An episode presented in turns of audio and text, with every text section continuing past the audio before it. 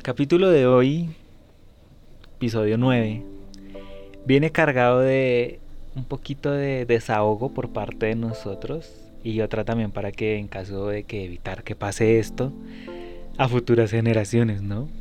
Porque los niños son el mañana. Nosotros fuimos el mañana, pero pues ya nos botaron a un lado, ¿no?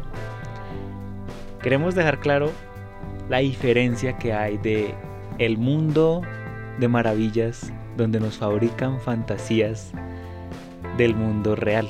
David sonríe porque reconoció la referencia. ¡Eh! Yo, yo estoy aquí quieto. Adelante, muchachos. Me puse triste. ¿Por qué? Esto es, esta es la consecuencia de la, la desesperación. De cuando uno no, no saben. ¿Dónde estoy? Sí, cuando uno no le saben enseñar bien las cosas. Cuando, cuando a la final uno lo que termina aprendiendo y lo que termina sabiendo es única y simplemente de lo que uno ha trabajado y de lo que uno Busca. ha decidido individualmente buscar. O de lo que termina aprendiendo y de lo que resulta aplicando al final. Yo quiero rescatar una frase que odio de un profesor. Y si este profesor llega a escuchar ese capítulo, lo siento. Eh, ustedes cuando salgan a generar campañas publicitarias deben siempre innovar. Término cita. No vamos a continuar con la cita zapa. Para que no mencione al profesor, por favor, muchas gracias, pero, pero aquí lo reconocimos. No voy a decir quién es, pero tú sabes quién eres. ¿Cómo duermes en las noches? Es duro porque al inicio de la carrera como que uno tiene esa emoción de entrar a la universidad, de conocer la carrera y que la pintan de una manera tan, tan linda. Y ya cuando uno está en cuarto, o sea, ni siquiera cuarto, en el tercer semestre, como que no es lo que uno esperaba. De pronto ama la carrera, pero no es lo que uno esperaba que le enseñaran, no de esa manera. Algo duro, algo triste, ver que ya después de tantos semestres, ya séptimo, y no, no se siente igual. Y ni por la universidad, porque la carrera es Digamos que ahorita, ahorita podemos hablar con Gaby acerca de eso. O sea, aprovechando que ella es como la primípara que hasta ahora está empezando a trabajar en el, en, en el ámbito Y me lo publicitario. recuerdan cada cinco minutos. Sí. So- ay, somos buenos amigos. Gracias, qué De amables.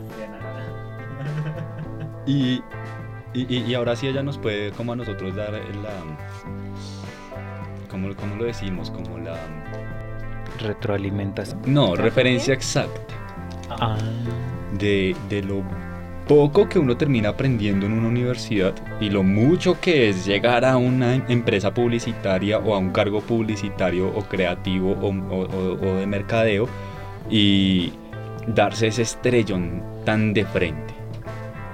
Cuéntanos, Gaby. Voy a ponerme a Em, Llora, dolió. tranquila, llora. Esto es un espacio donde podemos desahogarnos. La desesperación aquí. Sí,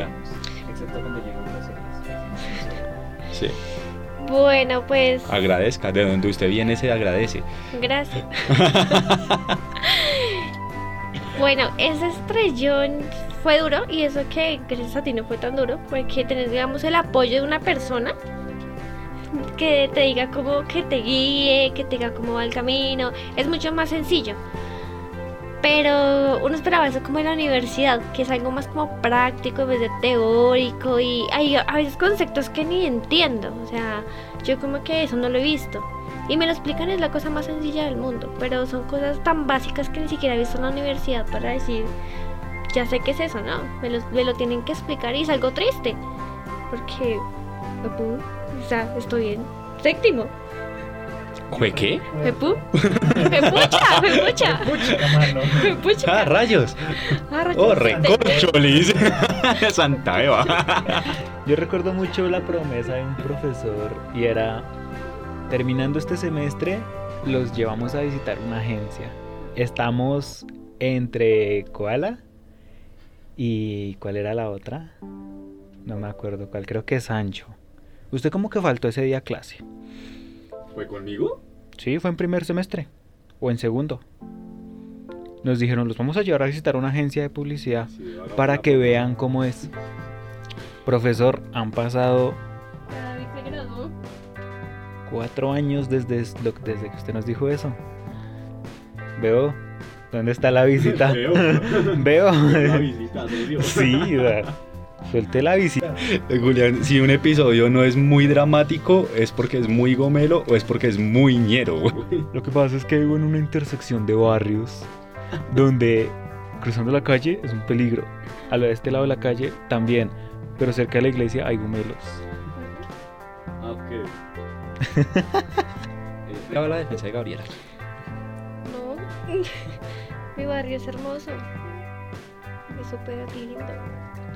Con el permiso de los presentes voy a dar la ubicación exacta. Quisiera que alguien comentara qué tan bonito le parece su a compartir. ¿Y qué experiencias ha tenido ahí diferentes de un atraco? Jamás me han robado. Pero porque usted con esa pinta no la roba nadie. Y si no es por la pinta, es por los que Bueno, de pronto. Ah. Bueno, continuando el tema, ¿no? Yo quiero rescatar algo que me sucedió en el seminario de quinto semestre, ya pues se los he contado a ustedes. Sí, Gabriela se inscribió al mismo seminario que yo. Pero apenas pudo me dejó. Continuando, yo le dije al profesor, a mí me gustaría que ustedes, pues no sé, ustedes ya están diciendo a partir de acá ya es la recta final. Menciónennos los cargos a los que uno puede llegar a as- aspirar, ¿no? ¿A qué se va a prospectar de acuerdo a lo que le gusta? Porque pues dentro de la misma carrera hay diferentes desempeños laborales con los que uno se va a encontrar. Está el community manager, que yo me vine a enterar que era eso buscando ofertas laborales. Sí, qué triste, qué triste, porque Sí. yo voy a buscar segmento, publicidad, community manager. Y, Nunca he escuchado ese término. ok, estoy en quinto semestre, no sé si es algo muy avanzado o no. No, en la carrera nunca nos han mencionado qué es un community manager, qué es un copy creativo, qué es alguien... El copy creativo, pero lo mencionan tan rápido que uno ni se entera que le dijeron, esto es un copy creativo. No, simplemente dicen, hay alguien que se encarga de la redacción. Y ya. No más. A lo que yo quería, pues, aspirar anteriormente, al tema del manejo de campañas, presupuestos. Se maneja la materia de presupuestos, pero no cómo se debe orientar una campaña y el presupuesto que uno le dan para esa campaña. Simplemente dicen como, tienen mil millones para una campaña, sáquenme presupuestos y díganme cómo los usarían. Sí, cuánto les costaría el, pedio- el periódico, la televisión, radio. Ese lo hice con usted. Y esa clase sí no pudo faltar, porque fue todo el semestre. No, Pero es eso, o sea, ¿qué les cuesta decirnos existe esto, esto y esto? Sí, pero simplemente es todo el tiempo. Yo estoy mamado de la frase, cuando ustedes salgan a hacer campañas. Ah, no, y me da risas cuando dicen, no, es que apenas tú salgas vas a tener un sueldo de 5 millones, de 6 millones, y ni siquiera Sí, dicen porque, por qué. o porque sea, digamos que si, si- si hay algo claro en, en el mundo del mercado y la publicidad es que el mercado y la publicidad es de las carreras mejores pagas. mm, Sí, lamentablemente en Colombia no es así. Sí, digamos que por el gobierno y políticas y empresas y toda la, la rosca que se encuentra en todas las empresas de, de- de Colombia y especialmente la economía colombiana, no permite que el mercado y la publicidad sea de las carreras mejores pagas. ¿sí? Es más como una carrera secundaria en Colombia. Pero, pues a la final sí se paga muy bien el mercado y la publicidad en otras partes del mundo. ¿sí? Pero sí, es cansón y sí es mamón que, por ejemplo, lo que le pasó a, a- a Juli de, de enterarse que es un community manager porque busca una oferta laboral, pues eso debería hacerlo la universidad directamente. O sea, la universidad debería desde cierto punto empezar a enfocar a, la- a los estudiantes en decirles, bueno, están estos cargos, estos cargos, estos cargos, y, y de acuerdo a eso empezar a modificar los pensum. O de pronto los pensum no, sino que los, los mismos profesores empiecen como a, a- diversificar temáticas dentro de cada una de, las de, la- de las clases que tengan de acuerdo a los horarios para especializarse con algo de acuerdo a lo que cada persona quiera. Entonces me refiero, si Julián quiere, quiere ser community manager o quiere llegar a ser un planner junior, pues entonces tiene que, que eh, un profesor debería enfocarse en listo, ¿quiénes son los que quieren aquí ser planner? Reúnanse ustedes grupo y entre ustedes quiero que me saquen tal vaina o tal idea. Sí, entre ustedes les voy a dar este cliente, les voy a entregar este brief y con este brief quiero que ustedes me ejecuten toda una campaña publicitaria que me van a entregar a final de semestre como planner de una agencia publicitaria a ustedes. ¿Sí?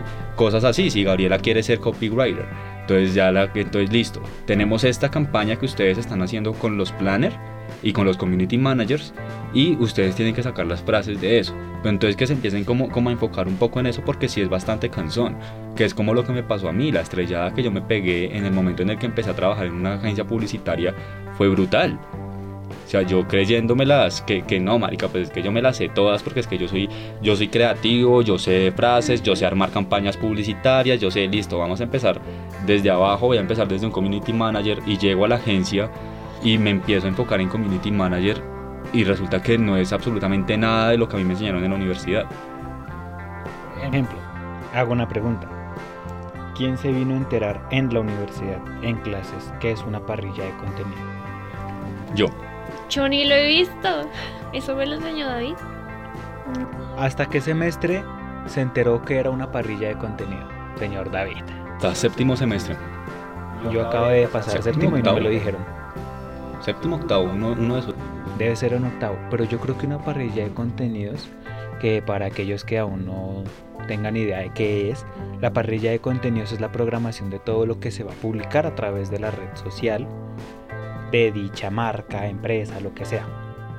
La parrilla de contenidos es como el cronograma. Sí.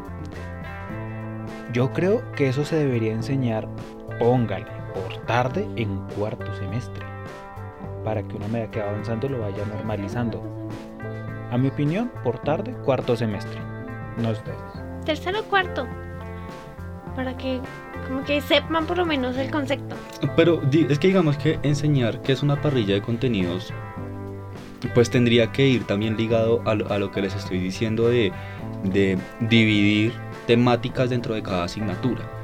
Sí, que si yo me quiero especializar en community manager, que si yo me quiero especializar en copy junior, porque si, si yo por ejemplo estoy estudiando mercado y publicidad para ser completamente mercadólogo, únicamente cifras, pues a mí me va a servir saber de que es una parrilla de contenidos, pero de nada me va a servir ejecutarla. Porque yo a la final no voy a ejecutar como mercadólogo, no voy a ejecutar una parrilla de contenidos. Aquí va mi argumento para complementar lo suyo. Si yo ya sé que es la parrilla de contenido, yo ya voy prospectándome hacia qué cargos quiero enfocarme. Al principio, pues, ¿qué debo hacer? Tener mucho contenido, o sea, mucha información a mi alcance de cuáles son las posibilidades de qué toca hacer en cada cargo. Y de esa manera, ya más adelante los profesores pueden empezar a dar un contenido así, pues, más personalizado de acuerdo al enfoque que cada estudiante va a tomar. Porque tú en segundo y en tercero no sabes bien qué quieres. Porque hay unos que entran, no, yo mercadeo, yo mercadeo publicidad, yo publicidad.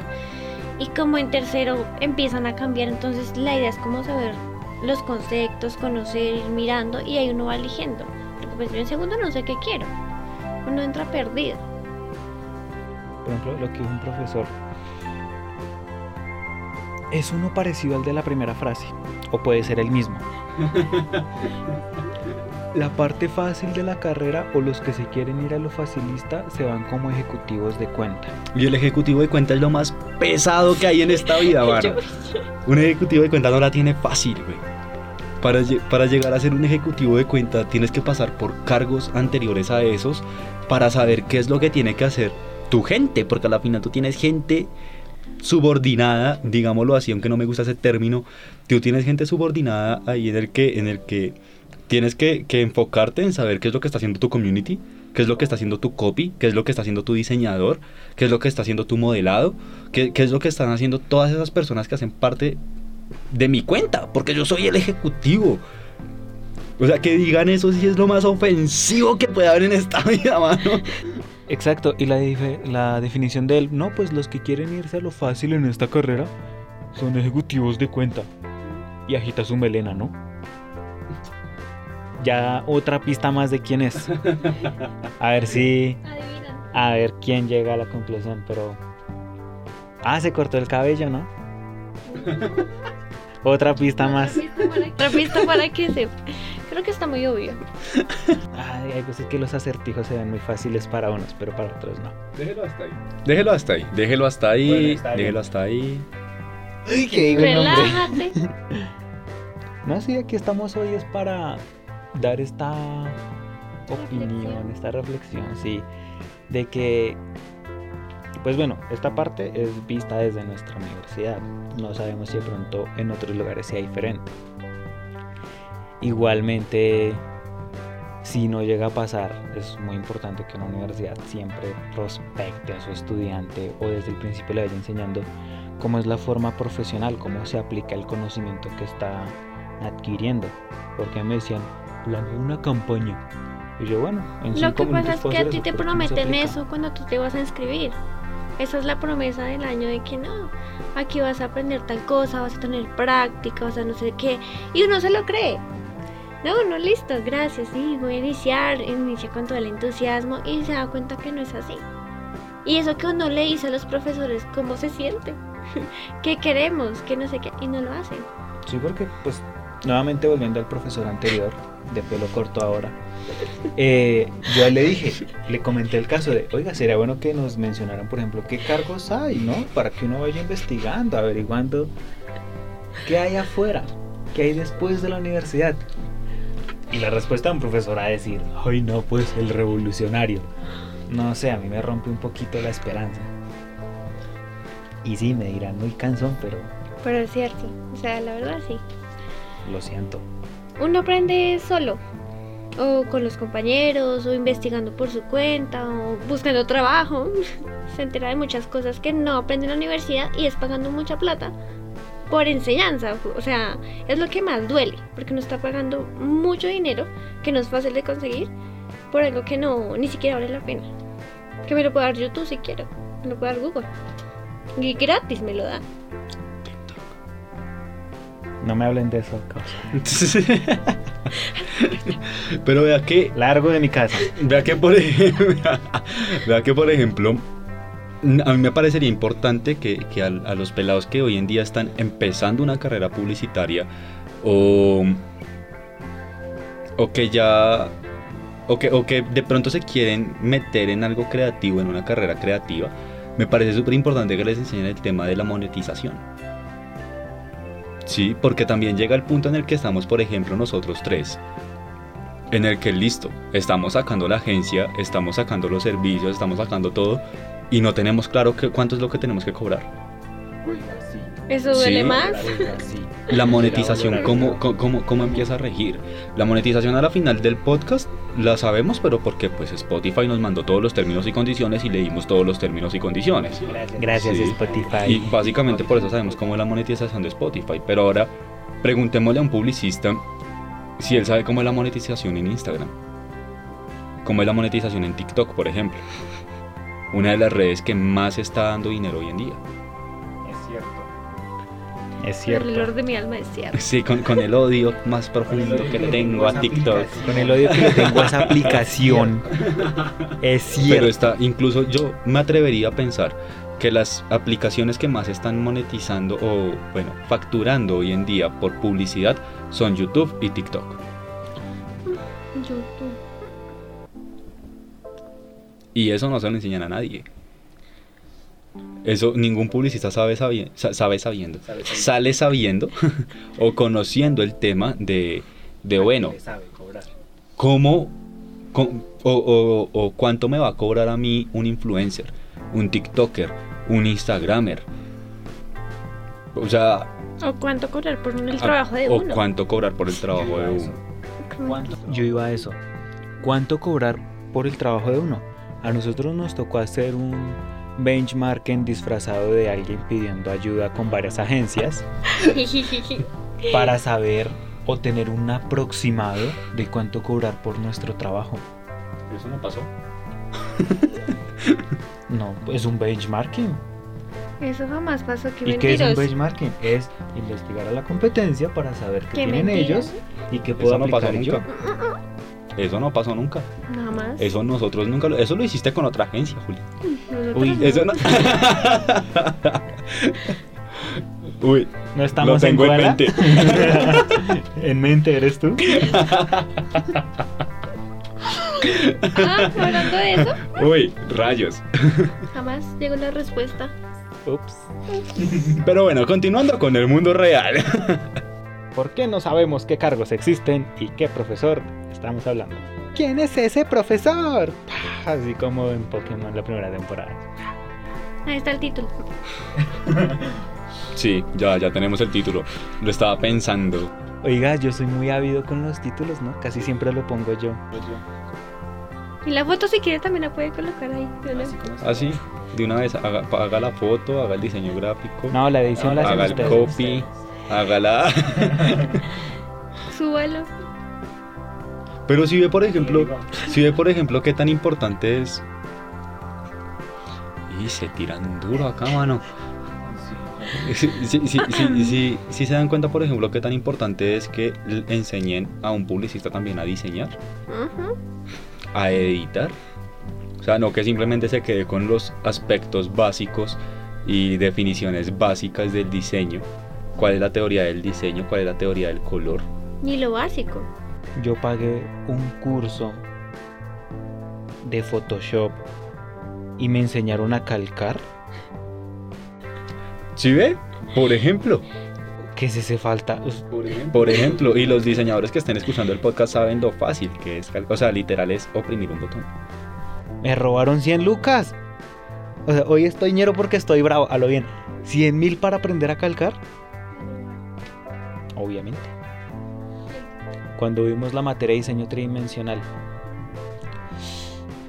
No, mira que yo la repetí. Porque me gusta aprender mucho, dilo, dilo, dilo. sí, me encanta. Dilo. aprender Quería re- reforzar los Quería aprendizajes que reforzar. ya A tenía. mí me gusta cobrarle a Gabriela por los trabajos que le hago. No, o sea, la repetí por vaga por una parte y porque literalmente la persona no sabía manejar ese programa. O sea, no es que quiera hablar mal de ella ni nada, pero mm, todo el semestre fue como para hacer un cohete y la verdad yo no aprendí nada. Bueno, la perdí por vaga también y porque no, no sentía como las ganas. Cuando la repetí con otro profesor, aprendí tanto, o sea, fue que pero ese man ni sabe enseñar. Nosotros tuvimos clase con Julián, tuvimos clase de, tridimensional con un profesor que fue la hostia. El man es un capo total en el tema de... de- de- Ujú. Todo un capo, todo un capo en el tema de tridimensional. Con ese, incluso hasta a mí que no me gusta diseñar en 3D, aprendí. Pero también es como, por ejemplo, no sé qué profesor habla Gabriela. Eh, no voy a decir el nombre porque me lo acaban de susurrar. ¿Maelo?